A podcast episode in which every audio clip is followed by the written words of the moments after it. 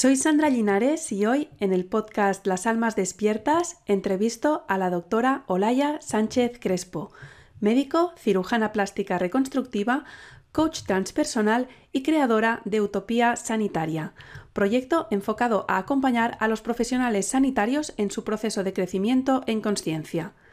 La doctora Olaya nos cuenta cómo vivió desde la distancia el confinamiento y cómo fue su reincorporación al hospital. Como cirujana plástica reconstructiva de un hospital público, trabaja sobre todo con pacientes de oncología. Años antes de la pandemia, a partir de lo que observaba en sus pacientes, ya empezó a cuestionarse la medicina que le habían enseñado en la universidad y veía que algunas cosas no encajaban. Nos cuenta ejemplos fundamentales y reveladores.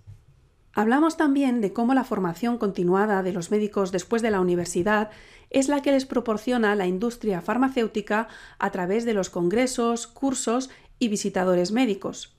De hecho, las universidades ya son dependientes de los laboratorios farmacéuticos y, según nos cuenta, lo que en ellas se imparte va enfocado a tratar síntomas con medicamentos, no a encontrar las causas de las enfermedades. Después de vivir ella este proceso de despertar, decidió crear Utopía Sanitaria y ayudar a través del coaching a otros profesionales sanitarios que estuvieran en el mismo camino por donde ella pasó, sin nadie a quien preguntar o con quien compartir, porque cuestionar cualquier enfoque o procedimiento es considerado poco menos que herejía. Es muy interesante lo que nos cuenta sobre en qué punto llegan estos clientes y cómo les acompaña. La doctora Olaya está convencida que este es el momento en que la medicina como la conocemos tiene que caer. Por eso le pregunto qué cambios cree que se deben dar y cómo será la medicina del futuro.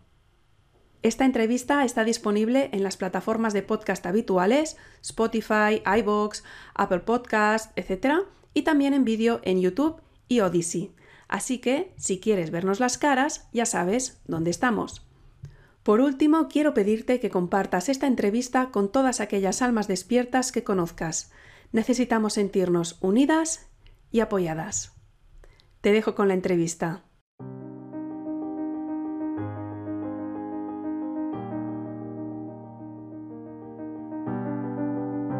Las Almas Despiertas, el podcast de los que estamos creando la nueva humanidad. Puedes encontrar todos los episodios en lasalmasdespiertas.com. Para sortear la censura te animo a suscribirte por email y así te avisaré cuando haya nuevo episodio. Hola, Olaya, ¿qué tal? ¿Cómo estás? Bienvenida al podcast. Te agradezco mucho que hayas aceptado la invitación. Y, y nada, tengo muchas ganas de, de, esta entrevista porque, bueno, hace un tiempo que te sigo en redes sociales y, me llama mucho tu enfoque, las cosas que publicas, o sea que, me hace mucha ilusión. Muchas gracias, Sandra, por la invitación. A mí también me hace cantidad de ilusión estar aquí contigo. Eh, me siento muy cómoda charlando y compartiendo contigo y con toda tu, gente que te sigue, pues, pues lo poquito que pueda yo aportar pues ya sabes, a estas cosillas que nos interesan a nosotros. Bueno, pues nada, no, no, no, vamos a alargar más las presentaciones porque tenemos muchas cosas de qué hablar. Eh, tú eres cirujana, cirujana estética reconstructiva y trabajas en, la sanidad pública, ¿verdad? Y, me gustaría que nos contaras cómo, cómo viviste, eh, bueno, desde el confinamiento, desde marzo de 2020 hasta ahora, todo lo que ha sucedido, ¿no? O sea, lo viviste desde dentro, desde fuera, o ha sido cambiando, ¿verdad? Ha sido como evolucionando, haciendo diferentes cosas. Cuéntanos un poco cómo, cómo lo has vivido. Pues cuando todo esto empezó en marzo, yo me encontraba trabajando en mi actividad privada exclusiva. Ya llevaba casi dos años dedicándome única exclusivamente a lo que era la cirugía estética, que es una de las vertientes de la especialidad a la que me dedico, que soy cirujano plástico pero afortunadamente pues, pues me he formado en, digamos, en diferentes aspectos de, la cirugía plástica y en ese momento pues me pilló en una fase en la que me apetecía tener mi propio negocio, tenía mi, clínica, eh, me iba súper bien, estaba súper contenta, acababa de contratar un auxiliar más eh, y justamente pues todo este chaparrón llegó en un momento pues que, la mayoría de nosotros pues, no lo esperábamos. ¿no? Y claro, como me dedicaba a la cirugía estética, que aunque siendo médico y teniendo un, centro médico, yo era personal, digamos, esencial y podía seguir trabajando, pero evidentemente era una actividad que no es imprescindible cuando las cosas se ponen feas, con lo cual opté por, evidentemente, cerrar, eh, mandar a todo el mundo a casa y yo fui pues, una más de las que me quedé en casa, igual que muchos de vosotros. Con lo cual, a pesar de ser médico, pues todo el confinamiento, toda la parte más dura de todo este proceso lo viví en casa, igual que vosotros. Luego, posteriormente, eh, a la vuelta del confinamiento, cuando recuperamos un poco la actividad, empezamos en el mes de mayo, pues había que recuperar todo el trabajo perdido que habíamos eh, dejado de hacer en los meses previos. Mm, digamos que dejé el trabajo hecho de todo lo que tenía pendiente, pero poco a poco como que yo ya sentía que mi lugar ya no estaba ahí, que como que ya estaba como, como con, con un pie fuera. Yo sabía que tenía que cambiar, que ahí ya no tenía que estar en ese momento y, además la gente con la que yo trabajaba me lo notaba, me decía, tú ya aquí ya no estás a gusto, tú aquí ya no quieres estar. pues mira, no, no sé dónde, pero aquí desde luego que no. Así que me lo planteé durante ese verano, el verano de 2020, y dije, mira, se acabó, no, voy a cerrar. O sea, aquí no estoy cómoda, no es el lugar donde tengo que estar viviendo esta situación que, que la mayoría de la gente que conozco cree que es temporal y que ya poco menos que se ha terminado, y yo sé que esto no ha hecho más que empezar y yo no quiero que me pille aquí. Así que me di un plazo, me di un tiempecito de pensar durante el otoño de 2020 y luego llegó mi madre y me dijo, ¿tú qué haces en, en casa metida? Yo ya había empezado a trabajar como coach, hacía cosas desde casa y trabajaba, pero, pero mi madre me decía, a ver, con la cantidad de cosas que tú sabes hacer, con la cantidad de ayuda que le puedes hacer a mucha gente que te necesita en este momento y, todos los años que llevas preparándote, ¿qué haces aquí metida con unas mallas y una coleta?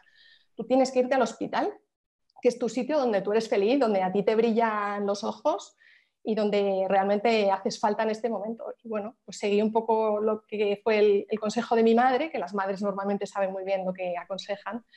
Y bueno, como estaba de excedencia podía volver y me volví al hospital, con lo cual desde el mes de noviembre, diciembre de 2020 me he reincorporado a mi plaza, bueno, como interina, no es una plaza fija, yo no soy dueña de mi plaza como tal, pero vamos, a mi puesto como cirujano plástico en, en la sanidad pública madrileña, sí. ¿Y, cómo ha sido esta reincorporación? O sea, tú has vuelto ahí y has dicho, bueno, ¿qué pasa? Aquí estoy. No fue fácil porque yo cuando me marché y cogí mi excedencia, yo en principio dije, bueno, yo digamos que mi ciclo de cirujano plástico de hospital había finalizado y había comenzado una fase distinta.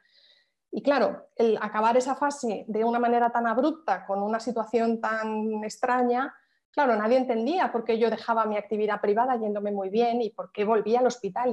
Y, además, mucha de la gente con la que yo volvía, pues ya sabía un poco el palo del que yo iba, es decir, que ya se habían dado cuenta que yo compartía información y que yo tenía, digamos, una visión mucho más amplia y mucho más cañera de la que podían tener ellos en ese momento. Entonces, la verdad que el recibimiento fue un poco duro, para mí también el, llegar allí fue un poco duro porque yo no sabía lo que me iba a encontrar, no sabía el plan que me iba a encontrar, no, sabía realmente qué era lo que estaba pasando dentro, porque yo me lo imaginaba, o por lo que me contaban o por lo que veía desde fuera como vosotros, pero realmente lo que era el vivir el día a día dentro mm, tenía cierta idea, pero no lo sabía, no sabía cómo me iban a recibir.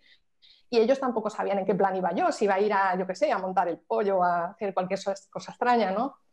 Así que, bueno, digamos que tardé como tres meses, una cosa así, hasta que ya, digamos que me sentí un poco más cómoda, ya me bajó un poco la adrenalina y ya iba más relajada al hospital y a trabajar, pues, pues como siempre, como había trabajado los 10 años previos en los que era mi casa en realidad. Y oye una cosa, eh, o sea, tú trabajas en, en, el hospital en cirugía reconstructiva, o sea, quiere decir que trabajas mucho con pacientes oncológicos, ¿sí? Sí, bueno, a ver, la cirugía reconstructiva reconstruye, eh, digamos, defectos, problemas, malformaciones, eh, pues, eh, enfermedades, o en general nosotros lo llamamos defecto, pero defecto como falta de algo, no porque sea un fallo de construcción de nada. Hmm. Hay hospitales donde la cirugía reconstructiva se encarga más de temas de trauma, por ejemplo, o en el hospital donde yo me formé había mucha traumatología, de accidentes gordos y demás. Otros se dedican más a lo mejor al tema de las congénitas, con niños y así. Y concretamente en mi hospital a lo que más nos dedicamos los cirujanos plásticos es a, la reconstrucción de pacientes oncológicos, ya sea de mama, de cabeza y cuello, de tumores de partes blandas de todo el cuerpo. O sea, eh, precisamente en mi hospital, digamos que es bastante monográfico en ese sentido, sí. Hmm. Y, bueno, lo que quería preguntarte es si es cierto lo que, bueno, lo que se dijo, ¿no? Que durante el confinamiento, incluso después, que hubo muchos pacientes de oncología pues que no recibieron tratamiento o que, o que se retrasaron pruebas diagnósticas o que la gente no se atrevía a ir al hospital, no ya porque no les quisieran atender, sino que no se atrevían por el miedo. O sea, ¿qué pasó con esa gente que, que igual sí que murió gente por desatención, ¿no? A ver, yo tampoco puedo ser muy tajante a la hora de, afirmar nada, porque como te digo, yo en el confinamiento puro yo no estaba ahí dentro. Entonces no te puedo decir exactamente a qué se le decía sí y a qué se le decía no. Sí te puedo decir que, por ejemplo, en el cáncer de mama, que es a lo que más nos dedicamos nosotros, los cánceres de mama que se considera prioridad oncológica se seguían operando, igual que siempre, igual de una manera un poco más intempestiva, pero se operaban igual. Y quizá la parte reconstructiva, en la que nosotros hacemos técnicas muy sofisticadas de microcirugía, cirugías muy grandes y muy largas, pues eso se minimizaba y se optaba por técnicas reconstructivas mucho más sencillas, en las que se colocaban, bueno, pues en dispositivos que se colocan en media hora y en lugar de una cirugía de ocho horas, pues a lo mejor se convertía en una de dos con lo cual se podían hacer muchos más pacientes en una mañana en lugar de hacer uno más, uno nada más que son los que podemos hacer en este momento. ¿no? Entonces, la gente se operaba igual, pero evidentemente no se podía ofrecer ciertas cosas, digamos, de, lujo sanitario que podemos ofrecer en condiciones normales cuando las cosas no están tan raras. Mm. Eh, en cuanto al retraso de pruebas y tal, hombre, evidentemente había muchos servicios del hospital que no funcionaban, que estaban pendientes única y exclusivamente de las cosas más urgentes y los temas oncológicos, aunque se trataban, ya te digo que, se trataba la gente, pero me imagino, deduzco, que muchas cosas pues, no, se no, se tramitaban desde los centros de salud, por ejemplo, que es de donde se recibía mucha gente, eh, todas las pruebas de screening habituales que se hacen a, los pacientes, pues todo eso estaba detenido, pero tampoco fue tan largo, quiero decir que eso fue a lo mejor desde finales de febrero hasta mediados finales de mayo, tampoco son tantos meses, con lo cual no justificaría tampoco eh, pues un, número masivo de muertes de gente por retrasos y demás. El problema fundamental que yo vi al llegar es que yo, pensé que ya se había normalizado bastante la actividad y es verdad que se trabajaba ya con bastante buen ritmo, pero aún así la gente le costaba mucho ir al hospital. Las consultas estaban prácticamente vacías yo me asusté y pensé, nos vamos a quedar sin trabajo, o sea, ¿dónde está la gente? Pero si antes la gente se pegaba por venir al médico y ahora no quiere venir ni, ni, ni Pirri, ¿no? Era como, bueno, pues nos vamos a ir a la calle todos, o sea, ¿qué es esto? Pero, y, más que nada, por, no solamente por mi trabajo, sino por toda esta gente que antes venía con problemas, ¿dónde están? Están en sus casas, están perdidos por ahí, tienen miedo, no se miran el bulto que les ha salido y que está creciendo desde hace meses y eso pues ha tardado más tiempo en normalizarse. Eso quizá a partir de Navidades, enero, febrero, ahí ya empezamos a ver un poquito más de ritmillo y te diría que a lo mejor en febrero de 2021 ya estábamos al 100% y desde entonces te puedo decir que se trabaja con mm. total y absoluta normalidad, que ahora mismo es una palabra un poco rara, pero sí, se trabaja normal.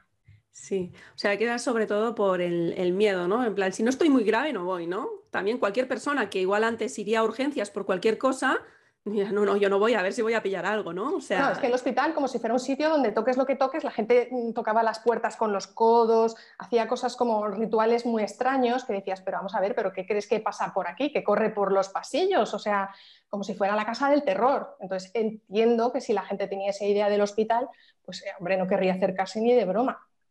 Luego, poco a poco, pues ya la gente ya empezó a darse cuenta de que no pasaba tanto, pero la gente cuando aparecía aparecía con dos, tres mascarillas y ya te digo, sin tocar nada y alejándose a tope, que yo decía, bueno, en fin, yo que iba quizá con una perspectiva distinta, más bien todo lo contrario, pues claro, era como, bueno, relájese señora, que no pasa nada, que, vamos a trabajar como si no estuviera prácticamente pasando nada. Bueno, claro, a ver, lo que nos han dicho, ¿no? Lo que, o lo que machacaron mucho. Aún se ve algunos políticos saludándose con el codo, que dices, perdona. o sea, ellos siguen haciendo la pantomima y se saludan dándose un codazo y qué cosa más ridícula, siguen haciéndolo.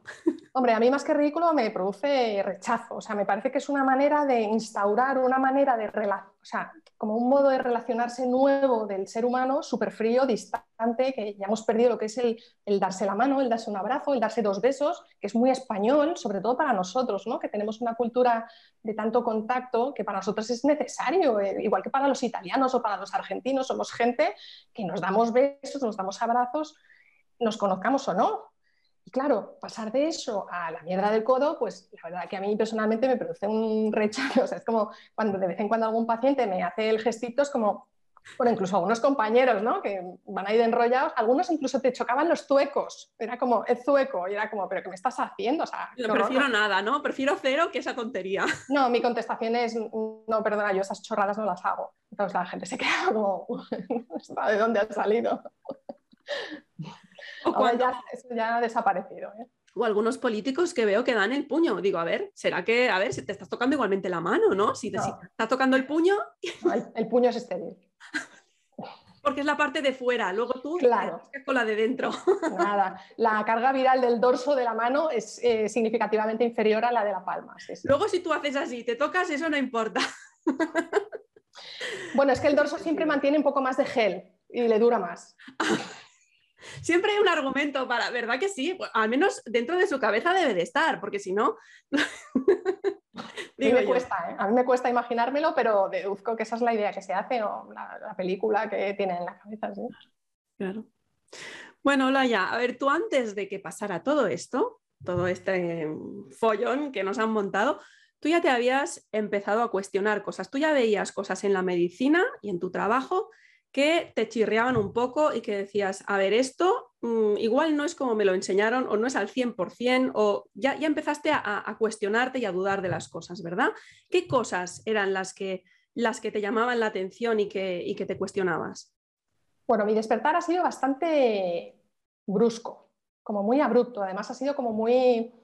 Eh, como polifacético de manera simultánea. Hay mucha gente que empieza con temas, yo qué sé, de conspiración y tal, y luego entra en el mundillo de la espiritualidad y van de manera como muy escalonada, poquito a poquito. A mí me vino como muy todo de golpe, quizá alrededor del 2017-18, eh, relacionado con, eh, pues ya sabes, siempre hay una noche oscura personal en el que lo pasas muy mal y te empiezas a cuestionar y hacer preguntas de cosas chungas y no te haces preguntas solamente de tu vida personal, sino que si en tu vida profesional tienes contacto con gente y tienes dos dedos de frente, pues también te haces preguntas. ¿no? Entonces, eh, alrededor de 2017-18 yo entré, no te sé decir por qué, en Twitter y entré en contacto con gente que estaba bastante metida en temas de conspiración heavy metal, pero no de la suave, no, no, de la de, la, de, la, de verdad. Yo no sé cómo entré ahí, cómo llegué con, a tener contacto con esa gente, gente con la que adoro, de la que he aprendido muchísimo y con la que sigo teniendo contacto a día de hoy de manera diaria, varias veces al día. Es decir, que no fue una cosa puntual, sino que fue un auténtico, eh, algo que estaba predestinado a, darse. ¿no? Entonces, poco a poco, pues yo iba aprendiendo cosillas, yo iba en plan mascota, ¿no? Pues, eh, ¿De qué habláis? Pues esto, pues yo hacía preguntas, me enteraba, tal, yo no decía nada, yo, yo no tengo ni idea de todas estas cosas. Y de vez en cuando, cuando saltaba algún tema de salud, Claro, ¿y tú a qué te dedicas? Bueno, pues yo soy sanitario. En aquel momento el, el, término sanitario como que no estaba muy de moda todavía, pero era como, no, yo trabajo en un hospital, no sé qué. Uy, cuando veas tú lo que hay ahí en la medicina, no sé qué, yo decía, pero me están diciendo estos, por favor, si lo mío es intocable. O sea, a ver, me parece muy bien que en el tema político o lo que sea nos engañen, pero lo mío no, lo mío no hasta que poco a poco pues empezaban a soltar hilos de temas que te tocaban cerca y decías, ¿y esto? Claro, evidentemente las piezas iban encajando porque te encajaban de otros temas, pues de lo tuyo también. Así que poquito a poquito fui pues empezando a tener la mosca detrás de la oreja y una cosa era verlo en Twitter, pero luego ocurría que luego te ponías frente al paciente y empezabas a hacerte preguntas. Y yo sobre todo con pacientes oncológicos, pues yo ya empecé a sentir como que, ¿qué estoy haciendo? ¿no? O sea, me siento rara, creo que empiezo a notar cosas distintas a los compañeros, me empiezo a hacer preguntas raras, me parece que lo que estoy ofreciendo a lo mejor no es tan ideal como yo siempre he pensado que era, que yo antes creía, yo antes era ultra talibana, ¿eh? o sea, yo a veces lo pienso y veo el mundo covidiano actual y digo, es que no sé, mm, en fin, porque he tenido la enorme suerte de despertar antes, pero si no, yo hubiese sido una talibana absoluta era ultra radical, yo soy muy drástica y si soy de una línea soy a tope. Y en aquel momento eh, yo decía, con lo drástica que soy, ¿qué cosas se me ocurren, me pasan por la cabeza? Entonces, bueno, yo le ofrecía a los pacientes que empezaran a buscar, pues yo qué sé, yoga o habla con alguien que se dedica a temas pues, de meditaciones. A mí me parece que debe haber algo por ahí que, que te va a aportar bastante complementario a lo que yo te puedo ofrecer, que me parece a mí que es como muy parcial yo antes eso jamás lo hubiera hecho, pero en ese momento como que sentía la necesidad de, empujar a los pacientes a buscar en otro sitio. Mm, perdona un momento, Olaya. Em, o sea, ¿tú qué viste? O sea, ¿qué, era lo que te hacía cuestionar que quizá les podía ayudar alguna otra cosa aparte de lo que se hacía en el hospital? Yo veía mucha diferencia en la evolución de los pacientes en función de su estado emocional, por ejemplo, la manera en la que enfocaban las enfermedades o las cirugías, o sea, según el plan en el que venían, había gente que le iba fatal, que tenía cantidad de complicaciones, de problemas, de recidivas, de recidivas recaídas, ¿vale? Entonces, como que la evolución de la enfermedad era mucho peor que la gente que te venía con un espíritu como mucho más, no voy a decir positivo, porque no creo que sea la palabra, pero como mucho más eh, como reto personal, como crecimiento, como como muy dispuestos a pasar el trance, no para que se pasara a olvidarlo y seguir adelante con su vida, sino realmente que fuera una fase transformadora en su vida. Y al comparar unos con otros, decía, pues aquí tiene que haber algo que no es relacionado con el cuerpo físico, ni muchísimo menos, que va más allá, que es algo que no se ve y que no sé dónde buscárselo. O sea, no sé también el, el otro día, perdona, el otro día también cuando hablamos me dijiste que incluso antes, ¿no? O sea, que te que te diste cuenta como de unos patrones, ¿no? Como que, las personas que tenían cáncer tenían como un estilo de vida similar o, forma, o, personalidades similares o algo así, me dijiste, ¿verdad?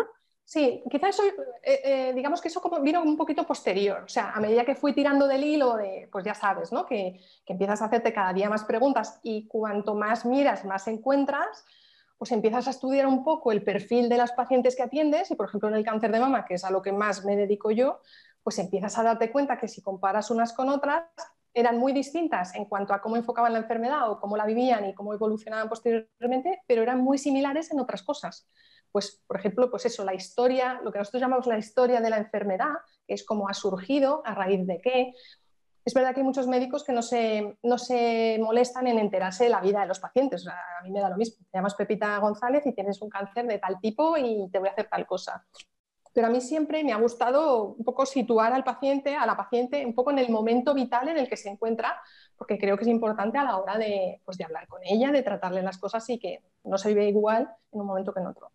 Y la mayoría de ellas, o un porcentaje altísimo, habían pasado recientemente, quizá no de manera inmediata, pero sí recientemente, un momento de estrés eh, muy duro ya fuera personal, profesional, de pareja, de niños, de algo gordísimo, pues lo típico de una madre con una leucemia muchos años a la que ha estado cuidando y ha dado su vida por ella y al final la madre ha fallecido y tal, o el típico marido que pues malos tratos psicológicos, eh, alcoholismos, no sé qué, o, o en el trabajo un móvil tremendo. Había historias de todo tipo, pero es verdad que todas confluían en un estrés emocional tremendo Luego una etapa en la que ellas te comentaban de decir, qué mala suerte tengo que justamente ahora, cuando todo parecía tranquilizarse y mi vida parecía ordenarse, ahora me sale esto. Mm. Y esa frase era como clave, ¿no? porque como todas te decían lo mismo, qué mala suerte justo ahora cuando todo se me colocaba.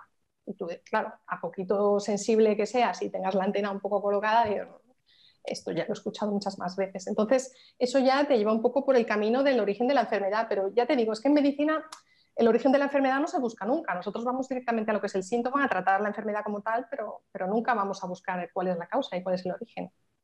Mm, mm. O sea que eh, en cuanto a esto ya te empezó a... Empezaste a pensar diferente, ¿no?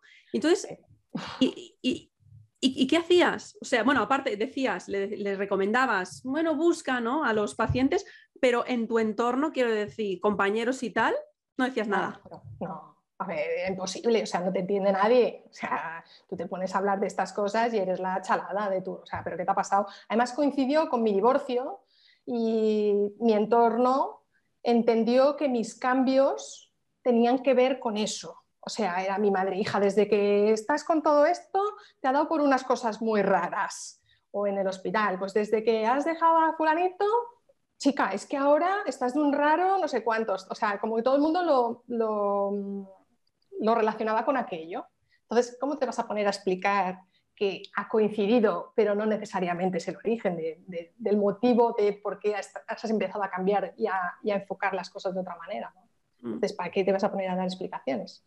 Lo que hice fue irme. O sea, yo en ese momento empecé a hacer meditación de una manera más como más sistemática, más repetida, porque me hacía sentir muy bien y me, me reenfocaba, me alineaba muy bien.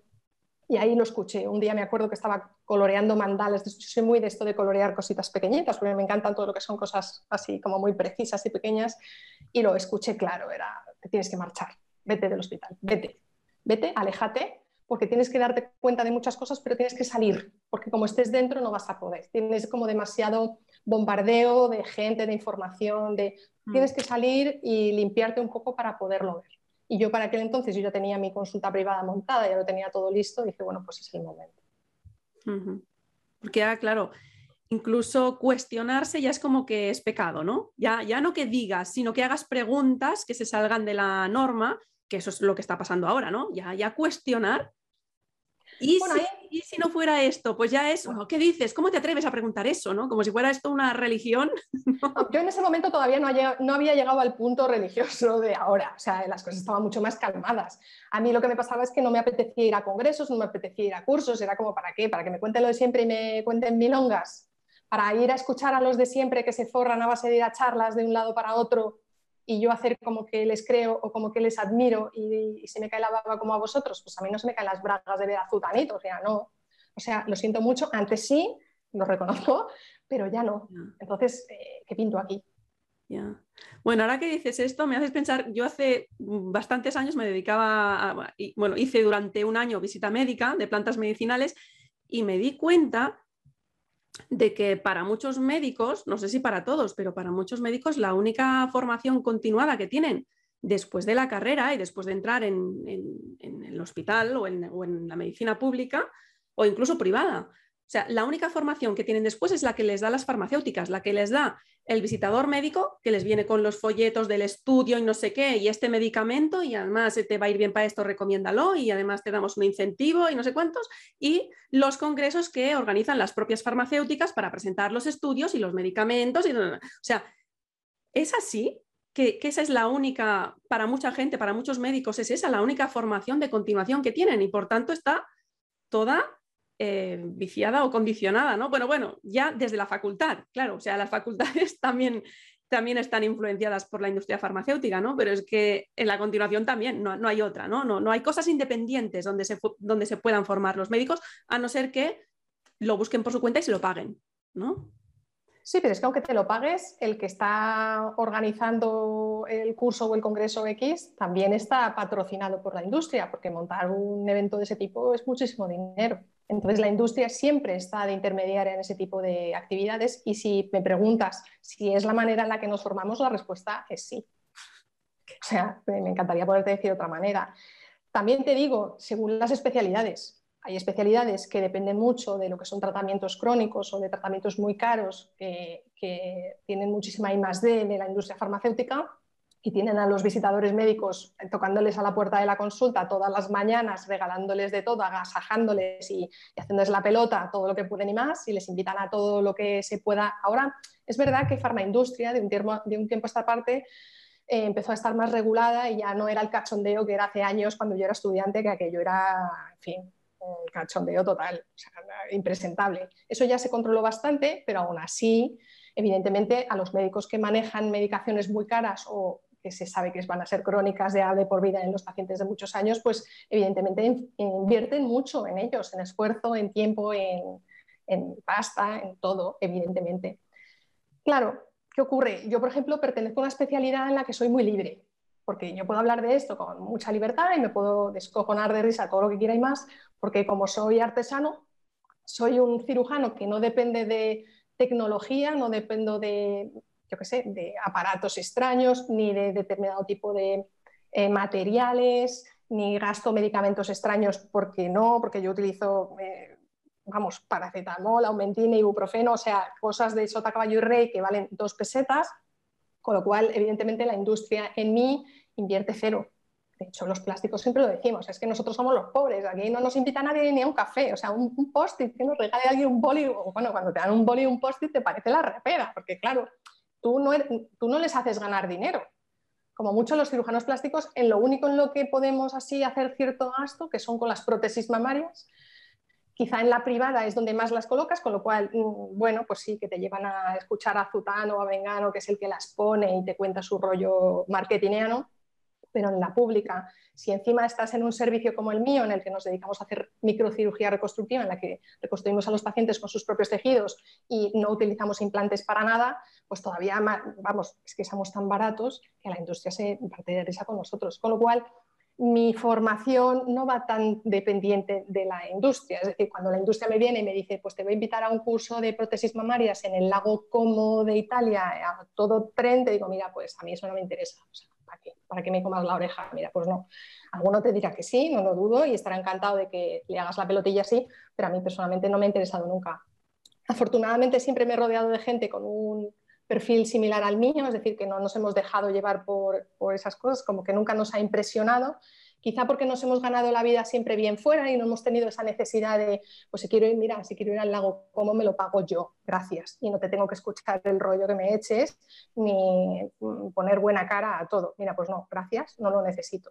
Entonces, bueno, esa cierta libertad que he tenido, no, cierta no, esa super libertad que he tenido con respecto a otros compañeros me permite ahora hablar con esta ligereza. Evidentemente, si yo fuera cardiólogo, fuera neurólogo o digestivo, pues a lo mejor mm, estaría mucho más pillada porque Pfizer me patrocinó mi tesis doctoral o es el que me lleva a todos los cursos de hepatitis autoinmunes. Entonces, evidentemente, pues ahí me tendría que callar bastante más, pero yo no, tengo necesidad de morderme la lengua en ese sentido.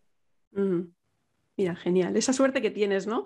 Al final es como que la vida te, va llevando y dices, además tienes esa ventaja que no tienen otros para poder seguir en este camino, ¿no? Que te ha puesto la vida. Bueno, es que nada es casual. O sea, si elegí esta especialidad sería precisamente para tener esa cierta libertad, ¿no? Es una especialidad muy libre, es una especialidad que no tiene guías clínicas, que no tiene protocolos a los que seguir, sino que tú eres el que tiene con, con tu sentido común que ir tomando las decisiones entonces no tienes la mente tan castrada como la tienen otros especialistas. Entonces eso quizá hace que todavía tengas con cierta flexibilidad para poderla tener abierta a, pues a, mil otras cosas que, como sabemos, pasan por el mundo, más allá de lo que te quieran meter en la cabeza en la facultad o mm. donde sea. Entonces tengo esa enorme suerte que, que tengo una especialidad muy libre, que suena como muy banal, de, ay, cirujano plástico, es la que pone tetitas y tal. Mira, pues no, porque reconstruye gente con agujeros que fliparías lo que hago, o sea, cosas eh, técnicamente muy complejas que le solucionas la vida y le, das la vida a muchísima gente, tanto en lo físico como en lo no físico. y, y afortunadamente lo que te da también esta especialidad es eso, es esa capacidad de tener esa esa mentalidad mucho más abierta porque colaboramos con otros especialistas, no estamos siempre metidos en nuestro pequeño zulo, sino que estamos trabajando con todo tipo de compañeros de otras especialidades, entonces esas miras amplias, pues eso que me llevo y por eso estoy aquí, claramente, vamos, no tengo ninguna duda. Ah, hola, ya además de, mm, además de médico, eres coach, ¿verdad? Y ya antes de la pandemia, antes de todo esto, tú ya habías iniciado tu proyecto Utopía Sanitaria. Mm. Que tengo que decir que me parece un súper buen nicho. O sea, yo ahora me dedico al, marketing, yo hago formación en marketing para terapeutas, coaches, psicólogos y digo, ¡jo, qué buen nicho! ¿no? Porque es un nicho súper específico. No sé si alguien más hace lo mismo que haces tú. Cuéntanos, a ver, cuéntanos a qué te dedicas en, en este aspecto del coaching, a quién va dirigido, qué es lo que haces. A ver, yo cuando me formé como coach, porque yo sentía que tenía que ayudar a la gente de una manera distinta, como yo lo hacía puramente con el cuerpo físico, me pareció que iba a ser la manera más precisa de llegar al punto en que yo quería. ¿no? Entonces, cuando me formé como coach, que elegí además un coaching transpersonal, que es el más profundo de todos, el más cañero, no es el típico de empresa. No, yo quería algo que fuera a machete al fondo. ¿no? Entonces, la verdad que acerté muchísimo con el centro donde me impartieron la formación y, y me encantó, lo disfruté muchísimo y aprendí cantidad. O sea, lo típico que dices, estoy donde tengo que estar, he acertado el pleno. Y luego, posteriormente, pues me hice un curso, ahora que lo comentas, me hice un curso de, de gestión y marketing para terapeutas. Ahí entré en contacto con cantidad de terapeutas de todo tipo, te puedes imaginar, gente súper holística, pues yo qué sé, desde astrólogos, eh, tarotistas, eh, naturópatas, tal, que me encantaba. Además era presencial. Claro, cuando tú llegas y dices eres médico, la gente, pero tú qué haces aquí, ¿no? yo digo, no, no, que estoy súper cómoda entre vosotros, que yo soy una friki, o sea, a mí este rollo me encanta y no me miréis como que soy médico, sino que, claro, cuando tú les empiezas a explicar todo esto, ya dicen, ah, perdona, es un médico, pero distinto. Así, sí. Ah, pues es como, hola, tal. Bueno, pues me hice este curso y una de las primeras cosas que nos enseñaron es que había que segmentar. No, las primeras cosas, la primera cosa, o sea, tenéis que segmentar hacia dónde te vas a dirigir, a quién te vas a dirigir. Y puesto que era un curso bastante, llamémoslo espiritual, estaba bastante enfocado en ese sentido, pues eh, una de las cosas que nos enseñaban era, eh, tú tienes tu historia personal, tú tienes tu maestría personal, tú tienes tu recorrido y hay algo que tú has vivido, que has aprendido en tu propia carne y en la que puedes ayudar a mucha gente. Entonces, claro, yo me rompió los esquemas por completo porque yo pensaba que iba a ayudar a mis pacientes. Además, yo en aquel momento estaba súper metida en el rollo de la energía sagrada femenina, me había leído todos los libros de Miranda Gray, me había hecho el curso de madre de Miranda Gray, imagínate, el cáncer de mama, no sé qué, bueno, lo mío es lo de las mujeres, lo tengo súper claro, la luna, no sé qué, tal, el ciclo. Yo tenía claro que pues, ese era mi rollo, pero claro, cuando me contaron esto era como, ostras, ¿qué va a ser que no? O sea, mm, espérate, que me parece que vamos a tener que cambiar el rumbo de las cosas, que por aquí no va a ir el tema, porque a lo mejor hay otra gente que tiene unas vivencias en este sentido más intensas que las tuyas todavía más intensas que las tuyas y a lo mejor tú tienes algo que le falta a mucha gente. Entonces dije, me lo planteé así un poco, me lo pensé y el día que había que ir al curso y decir, bueno, ¿qué qué ha elegido cada uno? No sé qué tal, yo dije, yo he elegido el nicho de los profesionales sanitarios que están en proceso de despertar. Se quedaron todos como, hostia, pero esta tía, o sea, perdió la cabeza. Digo, mira, a ver, pues, eh, yo me quiero convertir en la persona que a mí me hubiera gustado tener durante ese proceso en el que yo estaba tan perdida y tan sola ni más ni menos. Y esto era antes de la pandemia y de toda la historia, o sea, imagínate, o sea, el, rollo visionario aquello fue como tremendo, ¿no? Cuando todo esto estalló dije, madre mía, madre mía de mi vida, qué fuerte. Así que así fue la lección. Sí, es muy bueno. Bueno, yo siempre digo, les lo digo a mis, a mis alumnos y a mis clientes, que tu cliente ideal muchas veces es alguien como tú, que está un poco más atrás de, de, de lo que estás tú ahora, pero vamos, que le puedes ayudar con lo que has estudiado, pero también por tu experiencia y que, que, van a empatizar mucho contigo, porque es como, ah, tú estás más adelantado, ah, vale, cuéntame. Sí, buenísimo. Claro, por eso, ¿qué ocurre? Cuando yo publico post y tal, yo lo publico desde, desde mi interior. Además, yo no soy de programar las publicaciones como hace esta gente, ¿no? De hoy el rosita, hoy el amarillo y pasado mañana ya sé lo que voy a publicar el mes que viene. No, yo como que, a ver, me parece que la palabra canalizar se me queda muy grande pero creo que tengo que empezar a integrarla de una manera más natural. Y es verdad que cada publicación es algo que necesito soltar y que necesito compartir en ese momento. ¿no? Hmm. Hay días que como que me sale, hay días que no, pero me sale tan de dentro porque yo lo he vivido y lo sigo viviendo en primera persona de manera tan intensa que a la gente le llega mucho porque no hay otra cosa tan profunda como lo que te sale de dentro, está claro. Entonces no es como lo que lees por ahí, copias y pegas y tal, y qué mona la frasecita y tal. No, no, es que realmente te sale dentro porque lo has vivido. Sí, bueno, ahora que dices esto, eh, recuerdo que me llamó mucho la atención un post que tienes en tu, en tu Instagram de Utopía Sanitaria, donde hablabas de la decepción, de la decepción de los sanitarios cuando se empiezan a dar cuenta, ¿no? De, de muchas cosas, como esto que tú has comentado, y de muchas otras, ¿no? De la decepción de, ostras, eh, llevo años estudiando y estudiando y resulta que esto no era así o que hay más cosas y tal. Entonces, cuéntame un poco cuando te vienen a ti los clientes de, coaching, cómo vienen, en qué situación, qué están viviendo, qué están pensando, cómo se encuentran. A ver, la gran mayoría de ellos no han llegado todavía a la fase de la decepción, la gran mayoría de ellos están todavía en fases previas, están todavía que no saben si se están volviendo locos, si están perdiendo la cabeza porque están sintiendo y notando cosas que van en contraposición a lo que ellos siempre habían sentido cuando iban a trabajar. Para nosotros, te sitúo, para los profesionales sanitarios, ya seas, pongamos a alguien que trabaja en un hospital grande, como me ocurre a mí, puede ser también un fisioterapeuta en una clínica o puede ser un, farmacéutico, puede ser un veterinario en una clínica también, pero si te hablo, por ejemplo, de alguien de un hospital que, a lo mismo quizás la gente que más necesidad de ayuda tiene, pues claro, si tú antes ibas a tu hospital y era tu zona de confort, era tu lugar seguro, yo me acuerdo que yo decía, si alguna vez se cae el mundo, que me pille dentro de un hospital, porque sé que es el sitio donde voy a estar siempre protegida. ¿no? Entonces, cuando la gente que siempre hemos vivido con esa sensación y con esa vivencia de nuestro trabajo, porque para nosotros nuestro trabajo era un sacerdocio auténtico, la entrega al paciente, empiezas a sentir que aquello no es ni tan seguro, ni tan agradable, ni tan cómodo, ni tan relajado como ibas antes, sino que empieza a haber tensiones empieza a haber silencios. El silencio es durísimo. Eh, quizá creo que es de las cosas que más cuesta llevar en, estos tiempos. ¿no? Entonces, el poder hablar con los compañeros, el, empiezo a tener espíritu crítico que se me despierta, empiezo a cuestionar, a preguntarme por todo lo que veo, cuando antes jamás se me hubiera pasado por la cabeza el hacer estas preguntas porque daba por hecho que todo era cierto.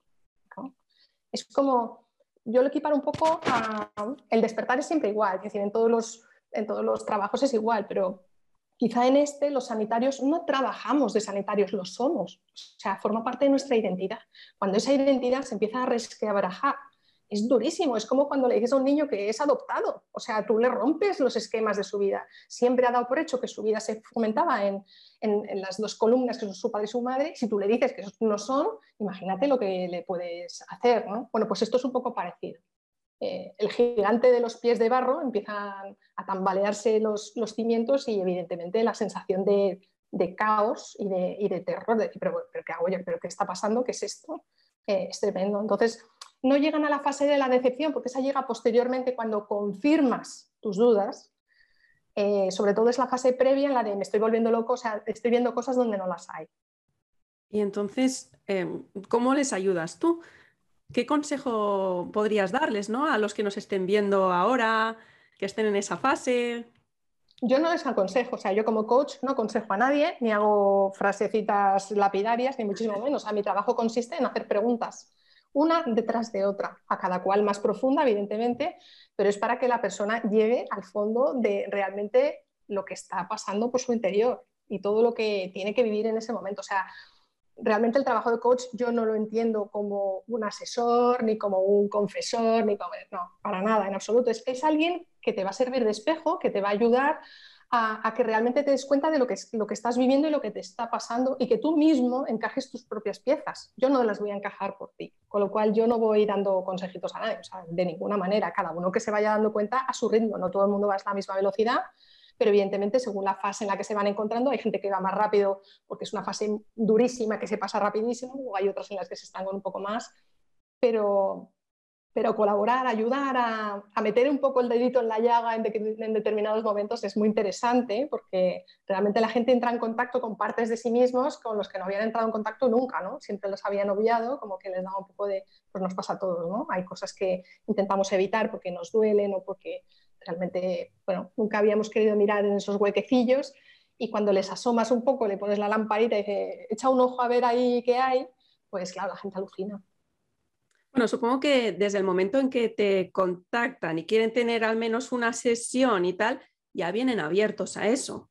No les pilla de nuevo, o sea, ya vienen a, bueno, ayúdame, ¿no? O explícame o, guíame, porque aunque tú, entiendo, tú solo les vas a hacer preguntas, pero la gente viene a que tú le digas qué tiene que hacer. Otra cosa es que tú le digas, no te voy a decir lo que, lo que tienes que hacer, te voy a ayudar a que pienses y a que, a que decidas tú, ¿no? Pero, pero la gente viene esperando a, a que, a que tú le des tu sabiduría, ¿no? Ya vienen abiertos a... Bueno, claro, a ver, no, deja de ser, o sea, es como una manifestación de lo que es el cambio de paradigma que se tiene que dar en este momento. Es decir, estamos acostumbrados a que nos vengan a dar las soluciones desde fuera, porque siempre hay alguien más listo que yo que está fuera que me va a dar la respuesta a todas mis preguntas, y cuando esa persona a la que acudes no te da las respuestas te dice, no, perdona, pero la respuesta te la tienes que buscar tú solo, yo te acompaño, yo te ilumino el camino, pero la respuesta te la tienes que buscar tú, mm, ya veremos a ver de dónde la encontramos, pues la gente alucina, pero porque es un cambio tan drástico de paradigma que luego, a ver, cuando lo descubren y lo ven, eh, le encanta a la gente, le gusta muchísimo porque es algo que es completamente inexplorado, eh, a lo que nunca jamás nadie te ha enseñado a, asomarte, ¿no? porque siempre da como miedo pues, tú mismo conseguir las respuestas a tus preguntas, pero pero a ver, yo desde el principio lo dejo muy claro, o sea, es una serie de reglas y de normas que se explican en el minuto uno de no esperes que yo te dé consejos, no esperes que yo te solucione la vida y no esperes que yo te dé respuestas porque no te las voy a dar. Mm, sí. Bueno, eso es lo que me llamó a mí también mucho la atención del coaching. También, yo también estudié coaching y hice, hice de coach durante unos cuantos años. Y sí, o sea, es que me encantó esta forma de enfocarlo. O sea, para mí me encajaba muchísimo porque nunca me había gustado que me dijeran lo que tenía que hacer. Era en plan, que alguien me ayude a pensar, ¿no? Pero no que me diga lo que tengo que hacer porque, porque no. y si me dices lo que, lo que tengo que hacer, te voy a preguntar por qué. O sea, que ya me gustaba. Pero sí que entiendo que eso es lo que necesita ahora la sociedad, ¿no? Cada uno que se responsabilice de su vida, que no espere que alguien, que alguien, que alguien le diga lo que tiene que hacer y, que eso lo aplique también a todos los ámbitos de su vida, que igual empiezan por ahí, contigo, empiezan con el trabajo, pero luego ya, lo, o sea, si se dan cuenta de esta nueva forma de pensar y de enfocar mm, las dificultades que se encuentran en su vida, lo aplicarán a todo. Bueno, y, sobre todo la gente que nos dedicamos al tema, al mundo de la salud, bueno, no sé si de la salud de la enfermedad lo que nos dedicamos, pero vamos, estamos ahí en eso, el ayudar a, los pacientes, ¿vale? Aunque ellos no sean coches, pero si tú puedes orientar a un paciente, o sea, si yo se me siento un paciente delante en la consulta y le dices, hay gente que se queda flipada, claro, y le dices, mm, ¿qué esperas de lo que yo te haga? Los pacientes, claro, se quedan así como, que no me lo vas a decir tú. Entonces, claro, es como lo puedes aplicar con cuidado, porque no todo el mundo está muy receptivo a estas cosas, pero puedes ayudar a que incluso tus pacientes se replanteen la vida, pues desde unas, sobre todo la enfermedad, se la planteen desde perspectivas muy distintas a las habituales, que son la de, hola, llego al médico, y el médico me dice lo que tengo que hacer. Mm, mm. Sí, sí. Médico, enfermero, ya te digo, veterinario con el gato, o sea, es que es lo mismo, con el dueño del gato puedes hablar exactamente igual desde un desde una perspectiva distinta que no es tan paternalista, en la que llego yo y te digo cómo tienen que ser las cosas y no las haces va a estar todo mal. O sea, eh, realmente no es más que pues eso, una, plasmación de ese cambio de paradigma que poco a poco lo vamos trayendo pues, a este claro. ¿no? Claro, pero es que este cambio se tiene que dar en nosotros como pacientes y en los médicos también, porque los médicos, los médicos están endiosados. Es, es como, bueno, si tú vienes aquí será para hacer lo que yo te diga, ¿no? Y si no lo haces, pues ¿para qué vienes? esa es la, posición de muchos médicos. y ahora todavía peor. O sea, yo te diría que, fíjate, desde que volví al hospital, de, yo estuve dos años fuera de excedencia, antes había estado en el hospital, pues cinco años de especialidad, más 11 años como adjunto, pues 16 años, o sea, muchísimos. Pues he estado dos años fuera en mi actividad privada y cuando he vuelto, que ha sido justo después de la pandemia, me ha dado la impresión, la sensación de que esa sensación de endiosamiento se ha multiplicado. Ya no solamente los médicos, la enfermería, o sea, todo el mundo que trabaja en el ambiente sanitario, no sé si ha sido por el tema de los aplausos de los héroes, de yo qué lo que sea, pero es como lo que yo diga es incuestionable y mm, que me vas a mí a tú a decir que es que yo soy profesional. Claro. El tú no eres médico, es verdad, ahí ya se acaba todo, ¿no? Tú no eres médico, ya bueno, pero de mi cuerpo sabré yo, ¿no? Y de mi historia y sabré yo, ¿no? Pero sí, es el tú no eres médico, calla. Y dar menos explicaciones a los pacientes que antes. O sea, como que desde el punto de vista de la inteligencia emocional hemos ido para atrás. Mm, mm. El otro día cuando hablamos me dijiste que, que tú antes de que pasara todo esto, tú ya tenías la sensación de que hacía falta o que venía un cambio en la medicina, ¿no? Cuéntame eso, cuéntame cuál es ese cambio que, crees tú que tiene que haber o, que, bueno, es que incluso me dijiste que cuando viste que pasaba todo esto, ¿no? Lo de la pandemia, dijiste, ah, ahora viene, ahora viene, ¿no? Cuéntame un poco eso, ¿qué, viste y cuál es ese futuro que prevés para la medicina?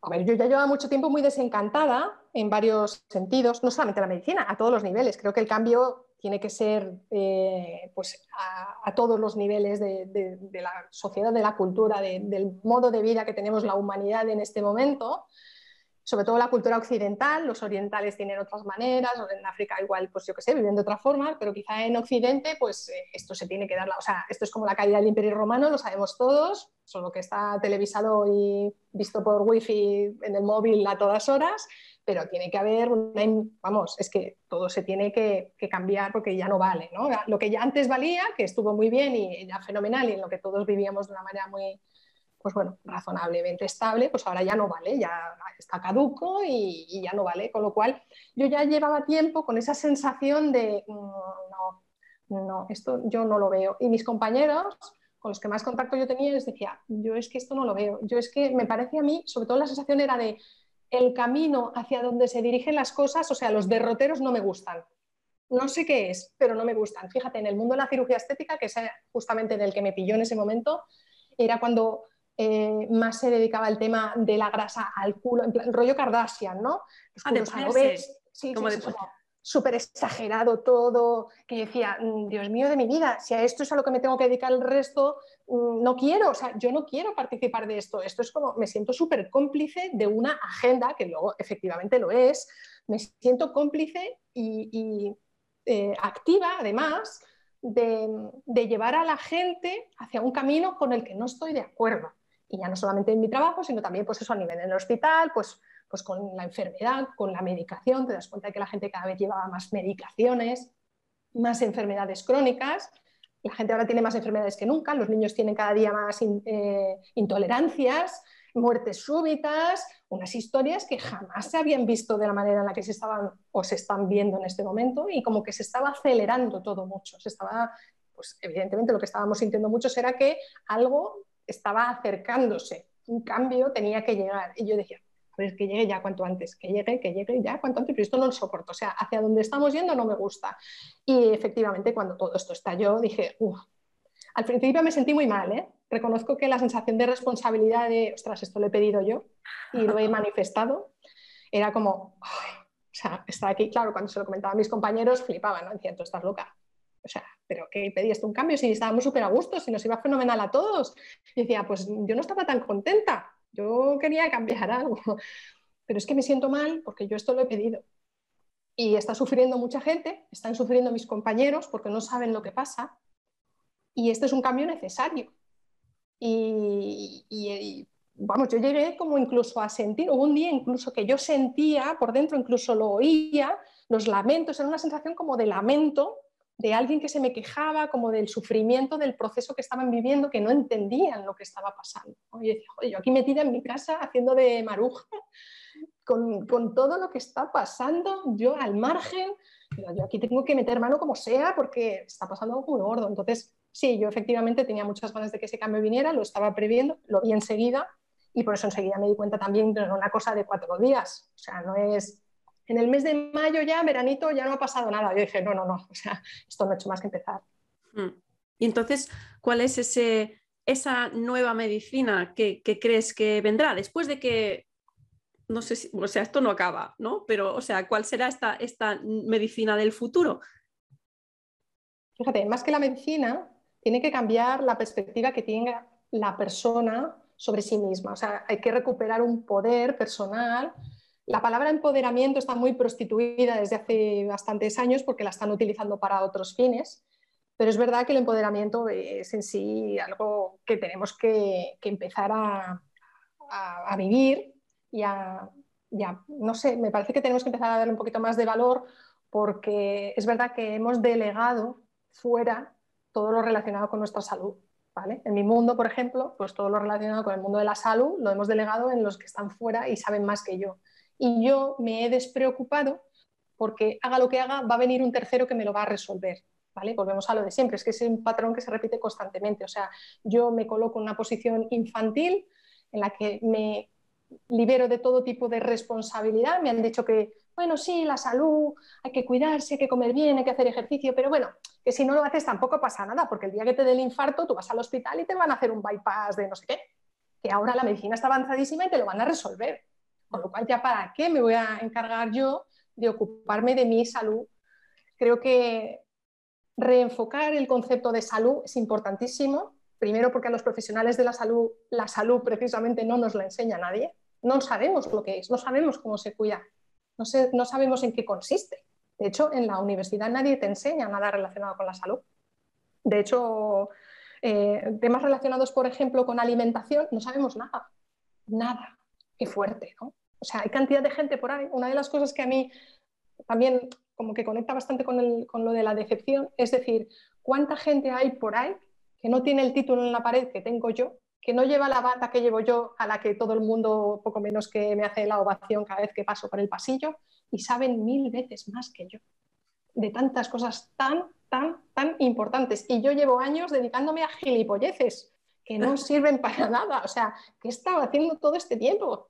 Entonces, empezar a escuchar a esa gente que tiene tanto que decir, a los que hemos eh, infravalorado tanto, a los que muchas veces se les ha perseguido y se les persigue, creo que tienen mucho que decir, mucho que enseñarnos.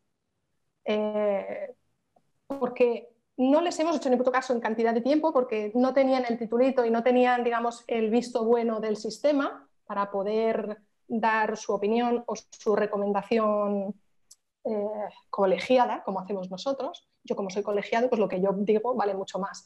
Pero creo que tenemos que empezar a escuchar a mucha gente que tiene muchas cosas que aportar muy interesantes, temas relacionados con eh, lo que ahora mismo se, denominan pseudoterapias. ¿no?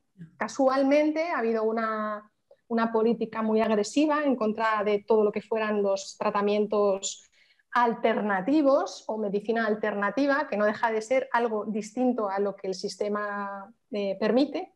Y creo que hay que empezar a escucharlos. Hay que, va a llegar el momento en el que vamos a darnos cuenta de que todo lo que hemos aprendido en la facultad está muy bien, pero es una parte muy pequeña. Y hasta que no empecemos a integrar el conocimiento de lo que es la salud, de lo que es el funcionamiento del cuerpo físico, del cuerpo energético, de, todo el mundo sutil que rodea al, al ser humano, pues no seremos capaces de entender realmente lo que significa la salud, mantener la salud y por qué viene la enfermedad y cómo tratarla. Hasta ahora nos estamos enfocando únicamente en lo que es el síntoma, que es la manifestación final que vemos en el cuerpo físico, pero realmente es una parte tan pequeña. Imagínate para mí que trabajo con las manos, es como yo pensaba que esto era la repera y es una mierda. Claro, sí, sí, es que bueno, yo como, como paciente puedo decir, ¿no? Que veo eso, ¿no? Que, que cuando voy al médico se centran en el síntoma, en decirte ponte esta cremita aquí, tómate esta pastilla para no sé cuántos. Y si les planteas, bueno, puede ser que esto de la piel esté relacionado con el intestino o esté relacionado con no sé qué, que está, yo qué sé, el último mes me pasó no sé cuántos.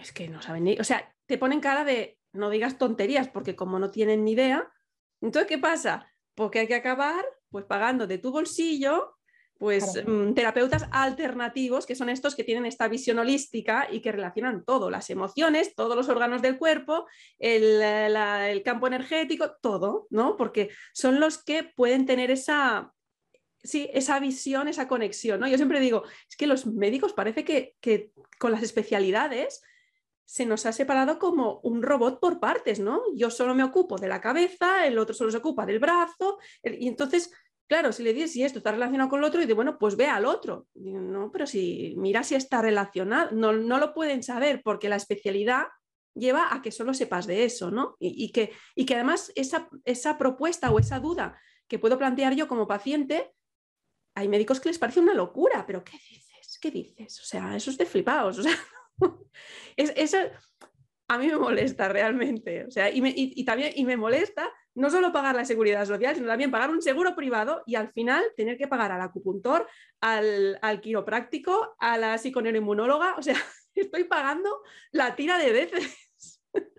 A ver, es muy grave. O sea, una vez que uno ve la película general, el marco completo de, de la imagen, es muy fuerte. Pero es verdad que una vez que cuando uno está dentro, se da cuenta eh, que el conocimiento ha sido compartimentalizado, pero de manera provocada, es decir, no es casual. El hecho de que en la universidad se nos enseñan las materias de manera completamente individualizada unas de otras, y cuando acaba una empieza la siguiente, y cardiología y neumología se dan en cursos, yo qué sé, no, se dan en el mismo curso, pero yo qué sé, cardiología y otorrino se dan en cursos distintos, y nada del corazón puede influir en la garganta y lo de la garganta jamás va a, influir en el corazón. O sea, tu cabeza ya divide por completo eh, todo ese tipo de, pues de patologías que te puedas encontrar o de sintomatología de unas cosas y de otras, porque tu cabeza ha sido amueblada de esa manera y además ha sido a propósito. Entonces, yo en cierto modo también, a ver, rompo una lanza por ellos porque los pobrecitos no lo saben y no se dan cuenta de que eso ha sido así, y que se lo han enseñado así, no porque sea así, sino porque ha sido precisamente como han querido alguien o algunos oscurillos que, tuvieran la cabeza organizada para que precisamente no unieran las piezas del puzzle. O sea, es que está muy preparado el tema. Cuando las unes y lo ves, dices, ostras, y ahora entiendo perfectamente por qué me las dividieron.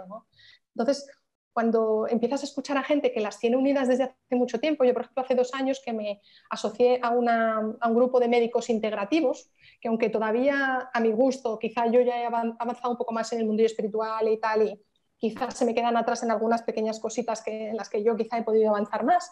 Ellos todavía están como muy anclados en el paradigma científico de la ciencia, del paper y de la estadística, porque tienen que justificarlo todo desde el paradigma científico, que a mí me parece que hay que superarlo ya, porque creo que ya está bastante pasadillo, pero me parece que tienen una visión mucho más integrada, mucho más holística, son capaces de introducir eh, pues eso, la ozonoterapia, como por ejemplo el doctor Pérez Olmedo, que está en esta asociación, otros doctores que hacen, yo qué sé, eh, medicina china y cosas así, que para un médico estándar, como los que somos de medicina eh, ortodoxa o alopática, como se nos pueda llamar lo que sea, pues es como muy extraño, ¿no? O sea, y hablar con ellos a mí me gusta porque creo que, que su, punto de vista es mucho más completo que el de un cardiólogo o incluso el de un internista, que supuestamente es el especialista que más cosas sabe sobre medicina y que cuando realmente tratas con ellos y ves cómo enfocan las cosas, eh, a mí personalmente me parece que marean cantidad, piden muchas pruebas, se pierden entre un montón de datos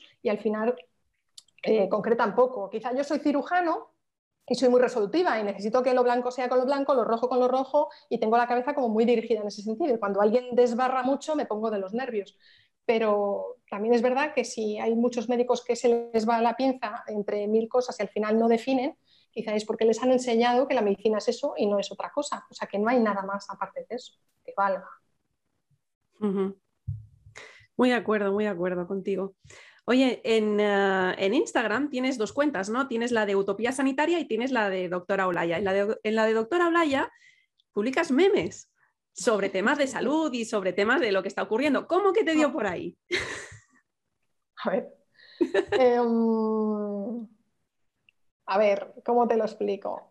A mí me gusta mucho informarme a través de Twitter. Me parece que es una red social, como te dije desde el principio, me gustó mucho la gente que estaba dentro. Me pareció que es gente súper inteligente, que maneja información rapidísima, de una calidad brutal, que eh, conectan ideas rapidísimamente, recuperan eh, noticias de otros momentos y las conectan con cosas que están pasando en el momento. A mí me gusta muchísimo y es gente con la que interactúo constantemente y de la que aprendo todos los días y yo sentía que tenía que empezar a compartir toda esa información que yo iba recibiendo, de la que llevo aprendiendo tanto tiempo y que está tan de actualidad en este momento. O sea, yo tengo la sensación de que me informo a lo mejor como 15 días antes de lo que la gente sabe por el telediario al día siguiente. ¿no? O sea, yo ya lo sé esto hace un mes, o sea, que me estás contando. Entonces, el poder transmitir cierta eh, información, cierto conocimiento, pues me parecía interesante, pero es verdad que estamos en un momento delicado en el que ciertos temas pues hay que tener eh, cuidado, pues sobre todo en la, posición en la que yo me encuentro, ¿no? O sea, tengo que tener cierto cuidado de cómo se tratan determinados temas porque pueden ser mal interpretados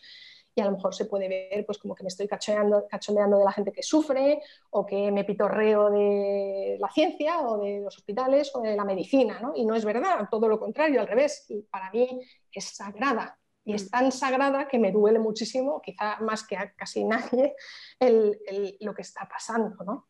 O sea, comparado con la media de la población, a mí personalmente lo que está sucediendo me duele porque es algo que para mí es tan profundamente sagrado que, la única manera que tengo de sacarlo fuera sin cagarme en todo y sin liarla, quizá es a través del humor, ¿no? El humor un poquito como con cierta mm, rollo cínico a veces, con sátira, un poco mezclando cosas, un poco para transmitir la información sin ser muy explícita, para que cada uno entienda lo que pueda entender según su nivel de conciencia en el que se encuentra en ese momento. No todo el mundo interpreta lo mismo, claramente, lo veo por los comentarios, por ejemplo, que para un mismo meme hay comentarios muy distintos y te das cuenta de que cada uno lo ha captado según el momento vital en el que se encuentra. Es muy interesante como estudio social, a mí me encanta porque es muy variado el, tipo de público que tengo. Y, aunque inicialmente esa cuenta estaba dirigida, era la que me seguían mis, mis colegas médicos, que eran los únicos cuatro gatos, o sea que yo tenía una cuenta de risa a la que no le hacía ni caso porque como cirujano plástico no me gustaba, porque es verdad que los cirujanos plásticos pues, eh, en sus cuentas de, de, Instagram la tendencia en los últimos años, que era otra de las tendencias que no me gustaba nada, era colgar tetas y culos como si fueran jamones. Y yo tenía claro que eso no, no, iba conmigo, o sea, lo siento muchísimo, o sea, igual vendo menos cirugías, pero lo siento mucho, pero yo no voy a colgar a mis pacientes en Instagram como si fuera eso el Carrefour, o sea, no es la charcutería. Entonces, por eso Instagram para mí nunca había sido una red que yo le prestara mucha atención, pero a raíz de todo esto, pues lo vi como que le di una vuelta, ¿no? Dije, mira, vamos a ver si por aquí, a ver qué pasa. Entonces, claro, inicialmente mis colegas no me hacían, no, me, no interactuaban en absoluto porque estaban flipando con lo que yo compartía, como, ostras, pero ha perdido la cabeza.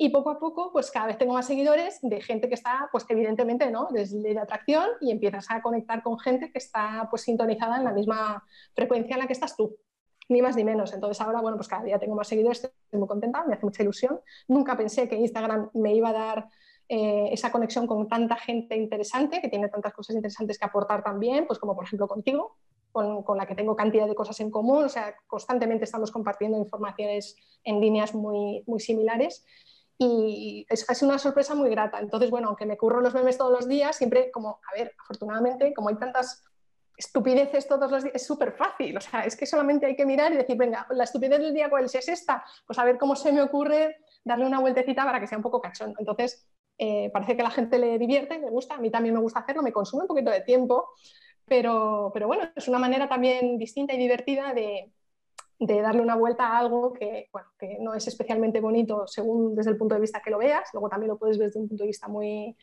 muy espiritual, profundo, decir, bueno, vale, estamos en un cambio necesario y que tenemos que pasarlo de la mejor manera posible, pues sí, si podemos pasarlo sin llorar y nos reímos un poco y, pasamos los dramas con risas, pues casi que mejor. Muy bien. Bueno, pues Olaya, te agradezco muchísimo todo lo que has compartido. Vamos a ir terminando.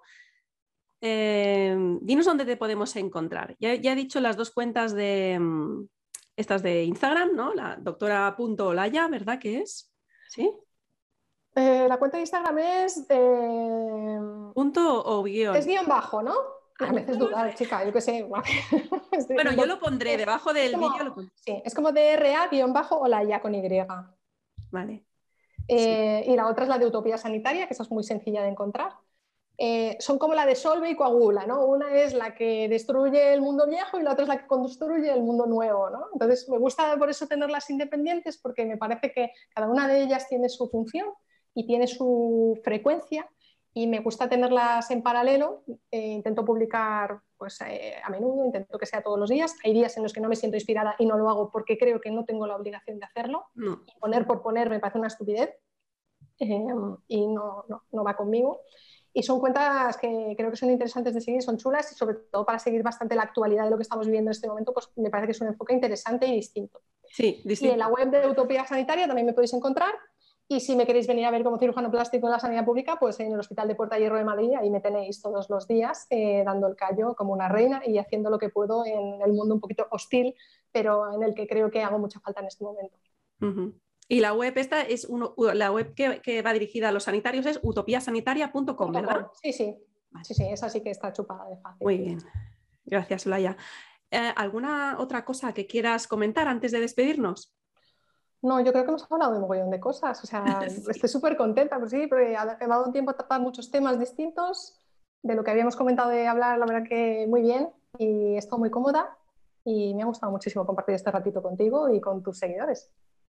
Pues nada, muchísimas gracias por, dedicarnos este tiempo, por todo lo que has compartido, porque nos ha dado una visión realmente desde un punto de vista que los que no somos médicos pues no tenemos y, aparte pues una médico despierta. sí, eh, como última palabrilla me gustaría deciros que, que estéis tranquilos, que no tengáis miedo de... Escucho y leo a mucha gente que dice, me da terror tener que ir a un hospital a algo que me pase algo y tener que ir a un hospital. la gran mayoría de la gente es muy profesional, la gran mayoría de la gente no quiere hacer daño a nadie y hacen todo lo posible por hacer las cosas muy, muy bien. ¿vale? Otra cosa es que su visión de las cosas sea distinta o lo que sea, pero que muchos de nosotros estamos repartidos por los hospitales, por los centros de salud, muchos más de los que parece, aunque todavía somos poquitos los que salimos del armario, pero siempre hay alguien por ahí a quien poco a poco podemos ir eh, acudiendo y, consultando, porque eh, yo creo que cada día nos iremos conectando más unos con otros y podemos ir pues eso, más tranquilos a determinados sitios donde a lo mejor sentimos que el ambiente no es tan agradable o no va a ser tan receptivo a nuestras ideas de lo que imaginamos. Muy bueno esto, porque sí, al final hay trabajadores de la luz en todos los ámbitos, en todos los sitios. Estamos repartidos, de momento muchos camuflados, pero, pero bueno, nos vamos encontrando, ¿no? Estamos repartidos a propósito, además. Si todos estuviéramos en Murcia, pues no serviría de nada, o sea, no sería nada eficaz. En cambio, como estamos tan desperdigados, pues siempre salta alguno por ahí que dices, ostras, lo he identificado. Ahora, de momento, identificarnos no es fácil en según qué ambientes, pero poco a poco yo creo que nos iremos, nos iremos encontrando. Muy bien. Pues nada más, muchas gracias, Olaya, y, hasta la próxima. Hasta luego. Muchas gracias a ti. un abrazo.